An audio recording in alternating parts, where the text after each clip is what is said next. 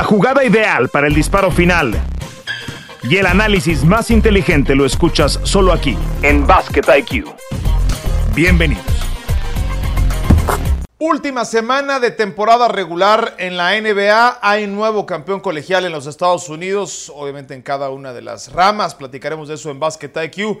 Estamos Toño Rodríguez, Eitan Benesra, que no lo voy a decir invitado, por supuesto que no lo es, y quienes habla Ferrado Tirado. Mi querido Eitan, ¿cómo estás? Eh, ya, platicaremos a detalle de lo que ocurrió en la final colegial de, la NCAA, pero yo encuentro tres cosas que hace un mes me, dijeras que iban a ocurrir y no lo creería. Una de ellas, que los Mavericks o tuvieran posibilidades de quedar fuera del playoff. La segunda es que los Lakers puedan entrar directamente al playoff, porque combinación de resultados cuando estamos grabando este capítulo, si ganan hoy y ganan mañana los Clippers, pudieran estar directos en la posición 6. Y la otra es que Giannis Antetokounmpo esté metiendo dudas en la cabeza de los votantes cuando parecía una carrera parejera entre Nikola Jokic y Joel Embiid. ¿Cuál de estas tres, Eitan, y eso te pregunto para abrir boca, te sorprende más? Si es que te sorprende, porque a lo mejor yo estoy sobre reaccionando al respecto. No, hola Fer, hola Toño. Eh, no, gracias por invitarme, sí que estoy acá echando bulto nomás. Este, me trajeron de la, me trajeron de la G League, este, en un contrato de dos vías. Este, estamos viendo si nos queda. eh, Oiga, por cierto, por cierto, perdón, Eitan. No, no, es una noticia, es una noticia de ahorita. Vale la pena decirlo, vale la pena Dilo, vas, vas, ¿no? ¿La tienes, vas? No, no, no, adelante. No, pero Just, yo. Justin Millán es jugador del NBA. Lo llamaron de los capitanes a Portland Trail Blazers para el cierre de la temporada. Les quedan cuatro partidos. De hecho, yo estaba hablando hace, unos minutos con Ramón Díaz. Están felices en la organización. Es un súper buen jugador. Perdón, Eitan. No, no, no, vale la pena decirlo. Y lo de los maps, Fer, al tema que comentabas, al final del día, creo que muchos leímos que el movimiento de traer a Kyrie Irving era para ver si eran campeones, no para ver si pasaban al playoff. Y Ahora no sabemos si van al playoff, es dramático. Y todo lo que puede acarrear, todas las consecuencias si no van al playoff, creo que es algo que nadie o muy pocos pudieron anticipar, sobre todo después de ese movimiento. Increíble, ¿no, Toño? ¿A ti, ¿A ti igual es lo que más te sorprende de esas tres? Sí, sí, sí, sí. O sea, que, que Giannis sea candidato a MVP, sí. Como dices, de hace un mes para acá no. Pero sí al principio de la temporada, a lo largo de la temporada va. Los Lakers número 6, si me dijeras los Lakers campeones del oeste, imposible. Los Lakers Yo pensé que los Lakers estaban hundidos, estaban rendidos. lo estaban, lo estaban, hasta que Anthony Davis se puso a jugar básquetbol, Fer. Hasta que Anthony Davis, A, estuvo sano y B, se puso a jugar, jugar básquetbol. Está claro que es uno de los, cuando está en su top, uno de los cinco, por no decir tres mejores jugadores que tiene esta liga, Anthony Davis, en su, en su top, en su top top. Seguramente sí, uno de los cinco. Entonces, desde ahí no suena tan raro. Pero que los maps déjate tú lo de Kyrie con, con Luka Doncic en ese equipo. Eh, ni siquiera sea un equipo en este momento de play-in, sí, eso no lo vi venir. Tenían, eh, a ver, aquí tengo la estadística. Tenían, de acuerdo a, 538, que es esta eh, fuente de estadísticas que utilizamos en ESPN, el 10 de febrero, 96% de meterse a los playoffs, 96% de posibilidades. Abril 3, 6% de posibilidades si alguien se, ocultó de la NBA, dejó de ver la NBA durante ese tiempo y de pronto regresa a verla y tan dices, bueno, ¿qué fue, qué, qué fue que pasó, no? O sea, ¿qué diablos ocurrió? Doncic es cierto, se ha perdido algunos partidos, pero incluso cuando juegan juntos tienen marca muy perdedora. Kyrie Irving y, Luka Doncic. De pronto, y yo a esto, esto lo, lo señalo como el ego de los entrenadores. Eh, Eitan, no sé si coincidas conmigo cuando, no, contigo no funcionó, pero conmigo sí va a funcionar. Todo, todo eso que tiene podrido en la cabeza, yo se lo voy a componer en dos semanas y vamos a ser campeones de la NBA. Pasa un poquito por ahí también, ¿no? Por los directivos y los entrenadores con su ego de pensar que ellos sí pueden solucionar lo que otros cinco equipos no han podido solucionar. Eso es, eso es, el récord es eh, muy malo, 7-12 con Kyrie 8-16 desde que se adquirió.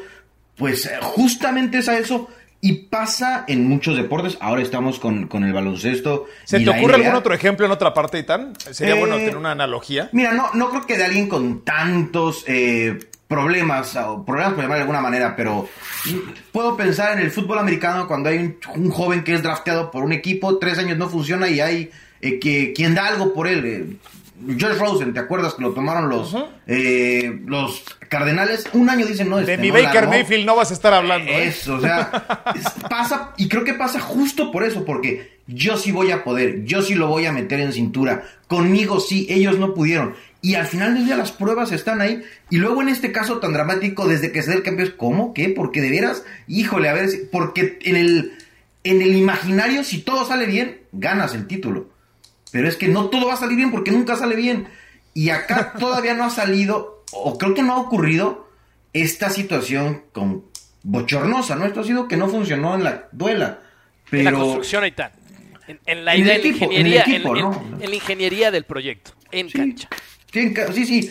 Y puede, o sea, y podría ocurrir algo que digas, y ya tocó, ya, ya, este, a ver, le va a dar vergüenza al equipo tenerlo ahí.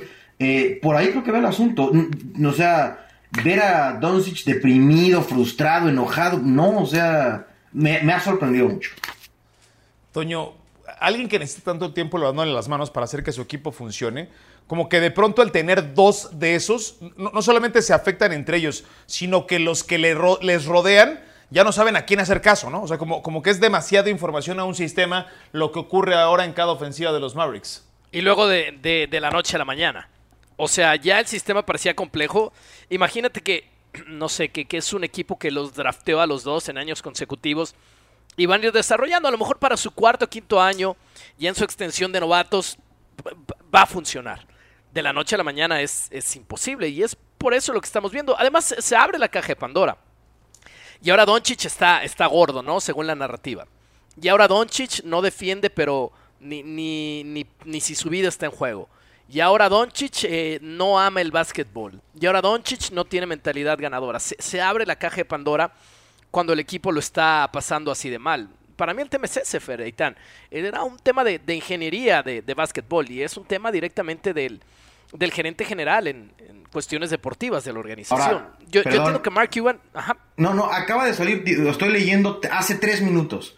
Mavericks planea refirmar a Kyrie. O sea, no nada más es, aquí me voy a hundir con la mía. O sea, Double down, double Exactamente, o sea, va mi resto, ¿no? Este, y, y a mí me parece una apuesta peligrosa porque creo que hoy tiene más valor cuidar a la otra parte de la ecuación, hablando de Luca, que a Kyrie y potencialmente perderlo con otro equipo. Sí, el tema es que, perdón, Fer, na- nada de eso en, en medio de toda esta mala vibra que hay alrededor de los maps. Hay mal básquetbol.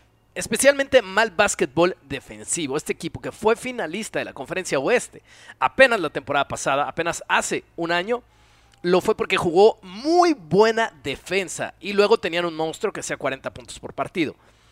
Divide el balón entre dos, quita la buena defensa y te vas del playoff. Pero si por algo se, o sea, si por algo llegó Jason Kidd a impactar este equipo los Mavericks era por eso, ¿no? O se suponía que era por eso, por una mejor defensa y de pronto traes a Kyrie Irving que nunca ha destacado por eso y lo de Doncic pues evidentemente es, es, digamos que el punto débil en su básquetbol, la defensa, eh, tratar de, reconfigurar la manera en la que funciona un equipo me parece demasiado ambicioso, me parece demasiado ególatra por parte de, de- de quienes hayan tomado esta decisión. Pero lo, lo que yo no termino de entender, Eitan, hoy con tantas herramientas, con más estadísticas, con más números que nunca en la historia del deporte, puedas fallar por tanto.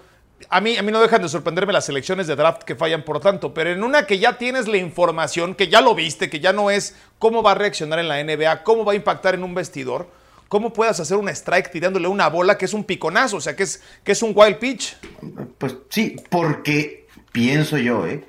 Que llega ese momento de ego, ese momento de voy a comprar barato, que tampoco diría que costó barato, pero es que aquí sí va a poder, es que nosotros sí podremos. A, mí me parece que hay un, pues sí, una parte de, de, de demostrarle al mundo que tú puedes con lo que nadie más ha podido y creo que terminará por ser, pues probablemente un error que a esta franquicia le cueste años, años largos levantarse, porque yo no creo que esto pueda ser una cuestión de que se arregle en un off-season.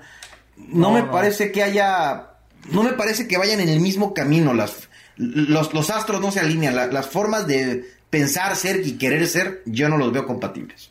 Y que seguramente Toño no fue parte del pitch, ¿no? Dirían los mercadólogos, del pitch que hicieron cuando fueron a firmar esa extensión de contrato a Luka Doncic en Europa, ¿no? Cuando fue Novitsky, Mark Cuban y demás, y Jason Kidd a firmar esa extensión de contrato. No creo que parte de la propuesta haya sido, y te vamos a traer a Kyrie Irving para compartir la pelota, a defender peor como equipo y esa va a ser la posibilidad en la, que, le vamos a ganar a los Nuggets, le vamos a ganar a los Grizzlies, le vamos a ganar a los Phoenix Suns, le vamos a ganar a los Clippers. Esa es nuestra fórmula del éxito, Luca. ¿Te parece la idea? Adelante, fírmanos la extensión de contrato. Sí, a lo mejor una idea desvirtuada que era te vamos a hacer un super equipo. O sea, los próximos Warriors, los próximos Nets, los próximos, bueno, no existían los Suns en ese momento, pero entienden la idea van a ser los Mavericks de Dallas. Tú no te preocupes, esa otra gran estrella que quieres va a estar aquí. Ahora, ¿y si Doncic es el que está avalando todo? ¿Y si Doncic es el que avala todo? Pensando en una teoría retorcida, aún más retorcida.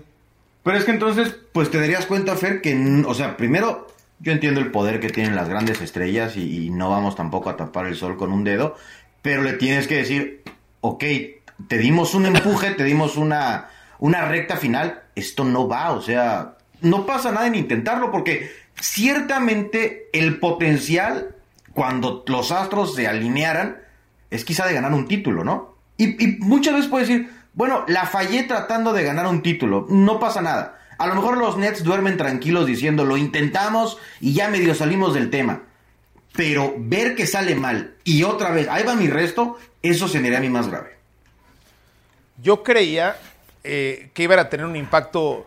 A ver, a mí nunca me gustó esta propuesta, pero, pero así como, como, detonaron el, botón de reset los Nets que mandaron a Kyrie Irving a, Dallas y que mandaron a Kevin Durant con los Suns, digo, sabía que no iba a funcionar o pensaba que no, iba, que no iba a funcionar, Toño, pero quedarse tan lejos, o sea, quedarse tan lejos del resultado cuando evidentemente hay tanto talento de por medio, pues te das cuenta que no hay ninguna ciencia exacta, ¿no? Yo lo que creo es que los maps, y lo platicamos justo cuando se dio la noticia de que Curry iban para allá, están, tomado están tomando decisiones basados en el miedo. En el miedo de que Luka Doncic no renueve contrato con ellos en un par de temporadas, que se vaya a la agencia libre. Y cuando tú tomas, en general en la vida, decisiones basadas en el miedo, probablemente te vas a equivocar. No son las mejores decisiones. A menos que sea una cuestión de sobrevivir. Esa es otra historia, ¿no? Ya en la vida. Pero en cuestiones de básquetbol en cuestiones de gerencia, en cuestiones de dónde vas a poner tu dinero, no lo haces basado en el miedo. Y creo yo que hay un pánico tan grande en la organización que muy probablemente Doncic va a querer probar la agencia libre que van a tomar medidas de este tipo. No va a ser la última. Pues no, seguramente no. A mí me parece que es un strike y, terrible el de los Mavericks esta decisión. Eh, y no te sorprende tanto lo de los, lo de los Lakers, Seitan. A mí sí, a mí honestamente sí. Cuando vi que LeBron parecía que decidía sentarse el resto de la campaña cuando dijo, a ver, a ver qué pasó, qué pasó, que, estamos como queriendo clasificar, como que ya me estoy sintiendo mejor y, decidió regresar eh, LeBron James.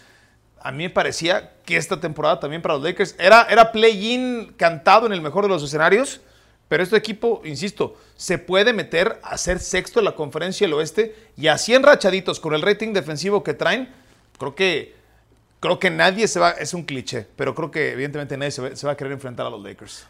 Eh, me sorprende, coinciden en que nadie se va a querer enfrentar a los Lakers, eh, lo hemos conversado en algunas ocasiones, creo que está bien particular esta postemporada porque la experiencia, porque quizá el peso, porque las estrellas parece que están abajo, ¿no? Del 4 al 7 ahora mismo. Eh, y que a lo mejor en los promocionales vamos a poner más grande la foto de, de Durant, de LeBron, de Steph, que eh, de los Kings, que de los Grizzlies, que de los Nuggets, más allá de, de Jokic.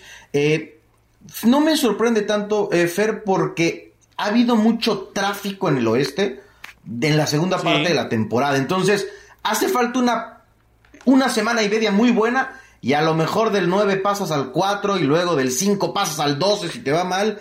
y creo que sí, lo de Anthony Davis, pues está jugando en su potencial y jugando en potencial es uno de los 3, 5, 7 mejores jugadores que hay en el planeta. Y porque aparentemente, Toño, los cambios que hicieron los Lakers, como hace no mucho tiempo, están teniendo un impacto positivo, ¿no? Porque habían hecho tantos errores, se habían cometido tantos errores en procesos de canjes, porque además no tienen mucho dinero con qué jugar, no tienen mucho margen de dónde echar mano los Lakers. pero parece que ahora sí tocaron el botón indicado. Claro, necesitaban tiradores y es parte de, de, lo que tienen ahora. Tony Davis de marzo para acá es top 10 en porcentaje de tiros de campo, en tiros encestados, en bloqueos, en rebotes. Todo eso es top 10 y es 13 en puntos por juego de marzo para acá. El tipo es una bestia. Y si tiene un par de tiradores, lo agradece inmediatamente.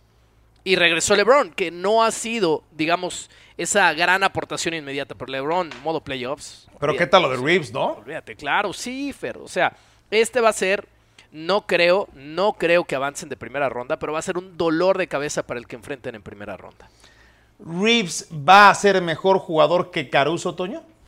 No, es que yo, se lo estás preguntando a un amante de Caruso. o sea, el compromiso, la energía y la defensa kamikaze de Caruso, a mí dámela todos los días de la semana. Pero, pero sí medio va ahí, ¿no, Toño? Sí como que es como el molde, la o sea... Sí, pero no tiene look de Caruso, Aitan. Ya ahí entramos en los intangibles. Eso es cierto. A, a lo mejor le falta pero, pero, pero sí. ofensivamente, ofensivamente, Aitan, yo creo Sí, que es mejor, ¿eh? Sí, sí, ofensivamente. Sí, sí, sí, sí. Pero fíjate, es bien interesante cómo para este tipo de ecuación, decía LeBron, me parece antier, eh, vamos a ver si nos da el tiempo para hacernos un mejor equipo, porque no hemos tenido tantos minutos juntos, porque bla, bla, bla. Terminas por ser mucho más importante en ocasiones eso que simplemente poner a jugadores talentosos entre sí. Marca diferencia el, ser un buen equipo y conocerse y el sistema y todas estas cosas. En, en una, eh, quizás en la liga o en la, en la que más decimos esa Players League, es una liga de jugadores. Cuando no está uno de los más importantes, el equipo detona y entonces pues vamos en contra de la teoría que hemos construido durante tanto tiempo, porque le quitas una pieza tan importante como Lebron, pero redistribuyen la carga de una forma en la que funciona mejor el, el- el- el mecanismo. Ni el mismo Fabricio Alberto, la verdad, Toño, la semana pasada nos lo podía explicar muy bien, ¿no? O sea, cómo es que sin LeBron James los Lakers estaban jugando mejor. Sí, bueno, pasa, pasa. Eh, al final del día, eh, esto, esto es de equipo. Y Le- LeBron no está en cancha, pero Le- LeBron es parte de la organización y es parte de la cultura. Por no decir, los Lakers es un equipo mucho más trascendente que LeBron, por supuesto. Pero, pero ahora mismo, dentro de ese vestidor, la cultura es él. La cultura es LeBron James. Y yo creo que eso también tiene su valor, aun cuando no está jugando. Hace el viaje con los equipos, eh, hace el viaje con el equipo, aun cuando estaba, cuando no era elegible. Habla con los jugadores, de alguna forma es una extensión del entrenador en la banca. Y todo eso cuenta, todo eso cuenta en la construcción de un equipo. La más feliz es la NBA de que recompusieron el paso los Lakers y, pues si los tienen de manera directa en los playoffs, bienvenidos con, como dice Itán, los, los oldies, los veteranos, en no las posiciones de privilegio, porque no está dentro de los primeros tres tampoco eh, Kevin Durant, no está Steph Curry, ya viene Wiggins, de eso vamos a platicar un poco más adelante con los Warriors, y por supuesto LeBron James y Anthony Davis, esos ahora son los que están persiguiendo, ya no son los perseguidos. Vamos a tomar un respiro y seguimos acá en Basket IQ. Esto es Basket IQ. Regresamos.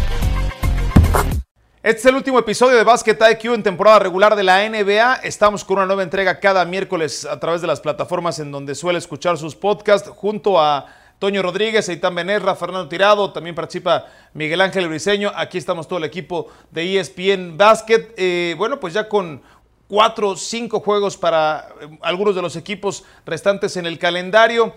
Eitan eh, regresa una pieza que fue fundamental, si no la más importante, más allá de los Splash Brothers, en el último campeonato de los Warriors, son los actuales monarcas, que fue Andrew Wiggins. Por la forma en la que defendió a Luka Doncic en la conferencia del oeste, por la forma en la que defendió a Jason Tatum en las finales de la NBA, es por eso que le firmaron un contrato de de más de 100 millones de dólares al canadiense y que por razones que todavía no conocemos se ha perdido pues más de 20 partidos esta temporada, pero estará de vuelta para la etapa más importante. Le va a alcanzar los Warriors y vuelven a ser los favoritos cuando regresa eh, Wiggins a la, rotación de Steve Kerr.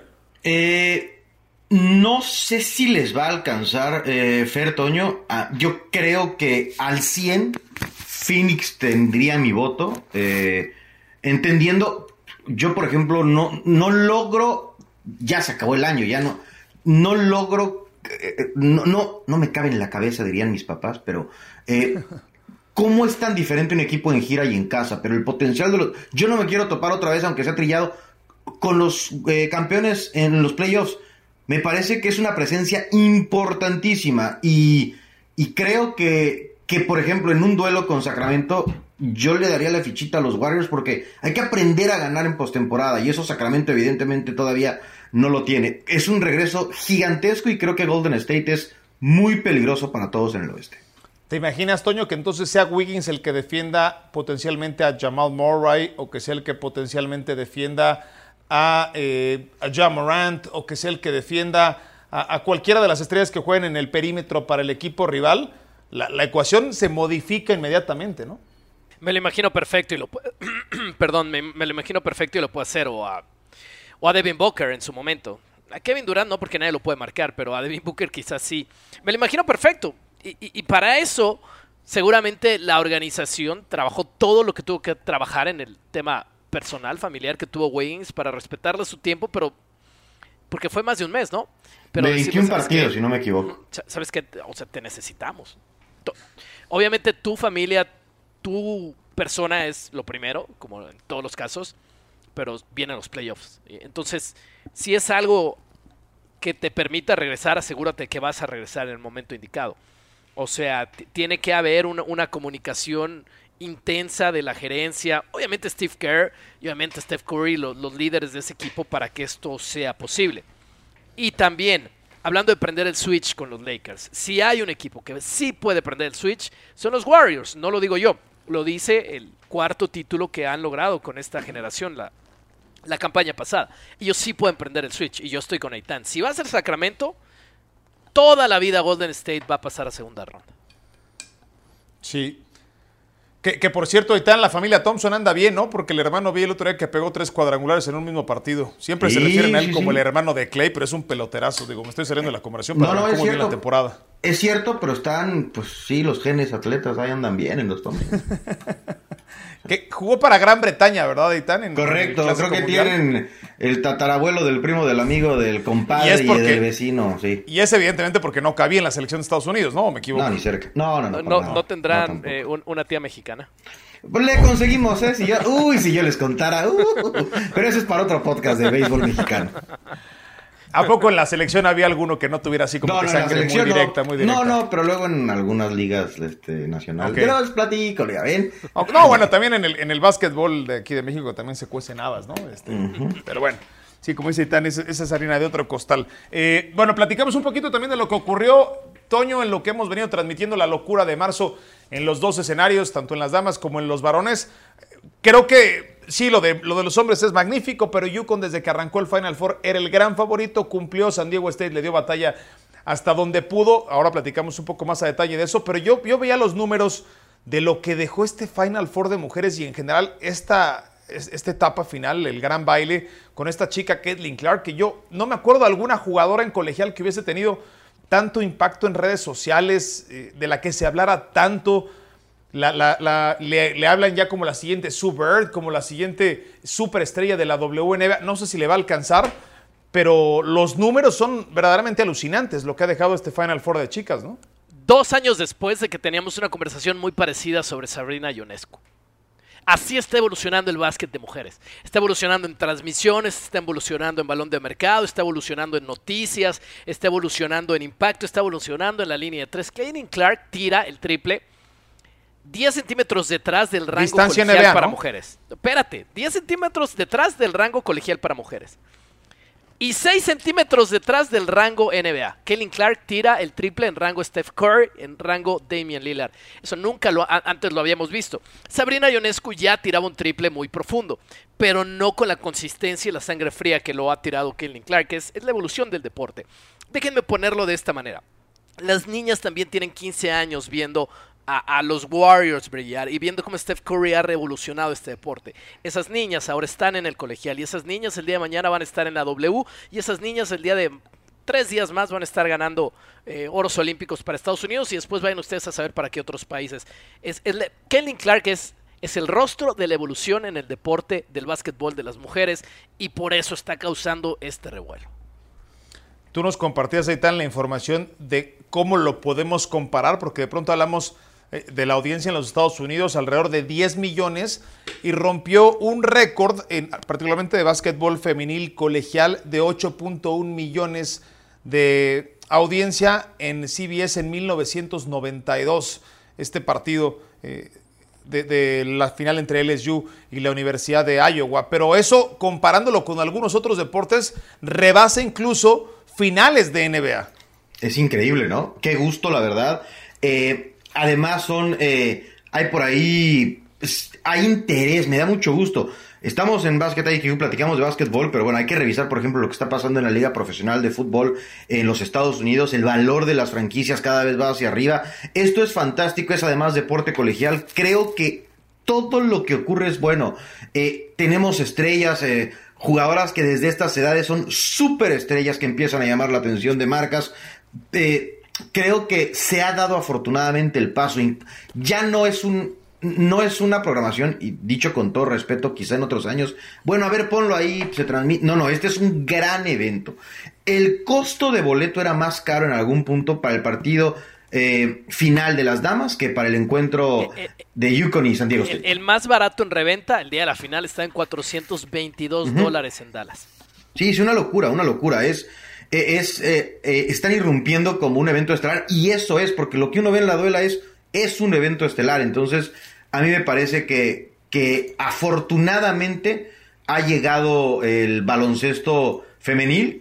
Creo que luego todos podemos hacer un mejor trabajo quizá en que no sean solo momentos, ¿no? Sino que toda la temporada regular de la WNBA tenga esta atención, eh, toda la temporada regular del college tenga esta atención, pero me parece que es fantástico todo lo que, todo lo que está ocurriendo. Y las, las historias, hay otra historia de unas chicas que son, seguramente las habrán visto ustedes porque son tiktokeras de muchísimos millones de seguidores, también en redes sociales, en Instagram y demás, las Twins Cavinder, las, las gemelas Cavinder, Toño, que seguramente las habrás transmitido, de la Universidad de Miami, además de que son muy bellas, son muy buenas jugadoras y que son millonarias gracias a estos nuevos acuerdos con la NCAA que pueden lucrar con su imagen. Y entonces estas chicas que han generado una controversia enorme con la NCAA porque hay una imagen de una fotografía en una cena con un booster de estas personas que, que a veces eh, o que son relacionadas con dar dinero para reclutar a ciertas jugadoras porque ellas vienen de Fresno State, pero se convirtieron en un tema de conversación que yo creo que es comparable solamente, Toño, con lo que ocurrió en los varones con Brandon Miller de Alabama, pero el otro por una historia de drama. Pero estas chicas, Cavinder, Hannah y Hailey, y que bueno, pues seguramente muchos las irán a buscar a redes sociales y que a muchos ya las habrán visto, son un verdadero fenómeno también en redes, ¿no? Y, por supuesto en monetización. Le hace bien al deporte, le hace muy bien al deporte. E, este deporte quiere toda esa narrativa, sí. Lo de Angel Reese, eh, el drama, porque es un drama creado pero a este mí ¿no? Claro, pero me encanta porque así es el deporte. No tiene género el deporte, tiene emociones, tiene expresiones. Y, ha generado, pues, opiniones eh, que han polarizado los espectros de qué está bien y qué no. Porque ya es relevante, Itán. Claro, ese es el tema. porque las estamos viendo jugar. Claro, pero son tan competitivas como los jóvenes, son tan... Eh, su excelencia en la cancha es, es igual que el de los jóvenes, entonces es un evento, es importante. A mí me da muchísimo gusto. O sea, esa es una historia estilo Bird Magic. La, que están haciendo Angel Reese, que va a ser una superestrella en la W. Es una jugadora básicamente con el mismo paquete de habilidades, hasta la imita en su forma de, producirse las pestañas, en ponerse la protección en la pierna izquierda, en arreglarse la parte de arriba del jersey cuando va a hacer tiros libres. Es, es el mismo perfil de jugadora de Aja Wilson, que hoy es la MVP de las finales y campeona de la NBA. 5 centímetros más baja en estatura, eso va a contar, pero es una super estrella, es un muy buen paquete de herramientas el que tiene. Y Caitlin Clark es todo lo que ya hablamos. Es una historia de Bird Magic, sus carreras van a ir en paralelo, van a ganar múltiples medallas juntas en los Juegos Olímpicos para su selección. Y, a Caitlin Clark nunca se le va a olvidar que le tiró el John Cena, el You Can See Me, y que le puso la L de, loser, de perdedor en la cara en la final eh, nacional. Eh, es, una historia bellísima, es una historia de rivalidad. Pero además... En los Estados Unidos, que ya es otro tema al que no nos vamos a meter nosotros, perdón, y tan rápido. Hay quienes lo han llevado, Stephen A. el primero de ellos, a un tema incluso racial. Sí, sí, sí. Pero por ejemplo, Caitlin Clark dice, no creo que la deban criticar, somos competitivas para adelante, o sea, sabe que habrá revancha, lo que dices. Sí, sí, sí. Es, un capítulo, ¿no? Exactamente. Y qué bueno, porque nos, la próxima vez que se enfrenten, vamos a estar pendientes, vamos a querer ver el duelo. Todo es, en mi opinión, positivo a partir de esto. En los varones, eh, una historia preciosa, la de San Diego State, también la de, la de Miami, lo de Florida Atlantic, pero Yukon llegaba como el gran favorito. y este lunes lo, lo revalidó. No muchos jugadores, más allá de Miller Toño, a mí me parece que fuera de esta generación de NCAA van a tener mucho impacto en la NBA. Digo, a reserva de que vaya a haber alguna sorpresa, pero no veo, y mucho menos de los, bueno, Sanogo y, y- y Hawkins, el otro, el otro chico de Yukon, sí. pero no veo a alguien que tenga un, un- un impacto mayúsculo en el profesionalismo, ¿no? Vamos a ver, siempre hay sorpresas. Al final del día sigue siendo la NCAA vista como una liga, la División 1, la, la que nutre, la que nutre a la NBA. Víctor Wembanyama no está aquí, eso es claro. No, no, ni Henderson. Brandon Miller, no, pero Brandon Miller está subiendo en los últimos mock drafts al segundo lugar. Y yo creo que Adama Sanogo ha dado un paso hacia adelante en eh, cuanto a la reacción de los scouts. Yo lo veía lejos, incluso fuera de la segunda ronda, la mayoría de los mock drafts. Y antes del partido de ayer ya lo veía temprano en la segunda ronda. No me sorprendería que lo tomen incluso en la segunda mitad de la primera ronda, Fer. Porque demuestra que es un jugador importante en los partidos importantes fue dominante, mide 6'9". No, no va a ser el centro más alto en la NBA, pero puede jugar el 4 sin ningún problema con ese 6'9". Y además lo demostró en las, semifinales, eh, ya en el Final Four. Tiene rango para tirar el triple. Y para mí eso hace la gran diferencia. 6'9". Una bestia puro músculo. Que además tiene potencial de hacer triples y la ambición de hacer triples es- Ese es, es lo que necesitas para un jugador de 6'9 ahora mismo en la NBA. Y Hawkins da un partidazo también el día de ayer. Ayer Eitan eh, tenía, veía yo hacia el final del partido a Kenny Smith y a, Charles Barkley hablando sobre lo que dejó este Final Four y en general este torneo de los 64. En el profesionalismo, más o menos sabemos qué es lo que va a pasar, ¿no? Y eso es lo que de de pronto le roba un poco de emoción. Sabemos quiénes son los favoritos, quién es muy difícil que pierda eh, y que regularmente son sospechosos comunes. Y acá cayendo en el cliché, pero no sabemos qué, qué diablos va a pasar. Y eso es lo bello del, Final Four, porque terminamos viendo ahora en este Final Four a tres equipos que ni siquiera habían olfateado estar en esa instancia, siendo Miami, por ejemplo, el único representante del ACC, la conferencia en la que está Kentucky, en la que está Duke, en la que está North Carolina, eh, ahí estaba el equipo de Miami. Y por supuesto que estaba San Diego State, que en su conferencia nadie había avanzado del Elite Eight, bueno, ni siquiera en la era de Kawhi Leonard. Y no hablemos de Florida Atlantic, que era su segunda aparición en el torneo y era un programa en donde al coach le pagan o le pagaban 390 mil dólares al año, ya le firmaron una extensión de contrato por arriba del millón de dólares. Pero esa clase de historias me parece que son un bálsamo, un oasis dentro del, profesionalismo en donde más o menos sabemos qué es lo que va a pasar y parecen scripts un poco predecibles, ¿no? Sí, y, por si alguien no sabía, no entendía, ¿por qué es la locura de marzo? Es la locura de marzo, es, es un torneo, todo puede pasar, es a un partido, tienes una mala primera mitad y se va tu año, es muy especial, paraliza a los Estados Unidos. Hablábamos ya de las damas, también con los- son eventos que las ciudades se pelean de la cantidad de dinero que llegan por turismo, por atención. Entonces creo que, que es fantástico es una tradición de los Estados Unidos. Marzo, marzo es sinónimo de baloncesto colegial de ese tamaño. Es un mes que el aficionado al deporte tiene reservado para ver básquetbol colegial por estas grandes historias. No fue el final de Cenicienta romántico que hubiéramos, que hubiera quizás sido en dos años eh, estreno de Disney Plus en, en una película, ¿no? No deja de ser una, una gran historia y no deja de ser un, un, un torneo que será recordado por mucho por porque es lo que le da brillo, este brillo tan especial de campo parejo y a ganar y pues por ahí te, te va mal y te despides, ¿no? Cuando muchos, Toño, sentenciaban a la NCAA y al college de que va a estar en un severo aprieto por el tema de los que saltan a la G-League, los que se van a jugar profesional a otra parte, pues la NCAA de alguna u otra manera me parece que ha superado esta prueba, al menos en, en particular en 2023, cuando recién se incorpora esto también de la aprobación de que los atletas lucren con su imagen y sus derechos, ¿no? Olvídate, eh, so- son equipos mucho más arraigados, no en todos los casos, en la mayoría, que los equipos profesionales. en la Ah, sin O sea, duda. tú, tú pr- tú primero le vas a Yukon que irle a los Celtics de Boston, por decir. Tú primero le vas a la Universidad de Miami que irle al Heat de Miami. Esto no se va a acabar nunca en los Estados Unidos, jamás. Bueno, pues nos despedimos. Ya la semana que entra estaremos hablando de postemporada. Gracias, Eitan. Abrazo, gracias. Ahí estuvo Eitan Benerra. Nos da mucho gusto tenerlo acá en Basket IQ. Toño, hablamos la siguiente semana ya de playoffs, ¿no? De hecho, señor. Bueno, o de play-in, lo que sea, eh, lo que sea consecuente. Nos vamos, hasta acá Basket IQ. Suena la chicharra y el fuego se apaga en la duela. Nos escuchamos en una próxima emisión de Basket IQ.